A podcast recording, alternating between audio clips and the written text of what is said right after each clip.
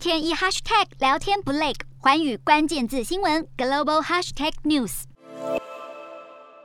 美国联准会四号如预期升息两码，并概述缩表计划，同时对更积极升息持保守态度，淡化未来一次激进升息三码的可能性，降低投资人担忧。美股四大指数尾盘急拉，中场全数收红，其中道琼暴涨超过九百点，纳斯达克指数大涨百分之三点一九，费半指数也飙升近百分之四。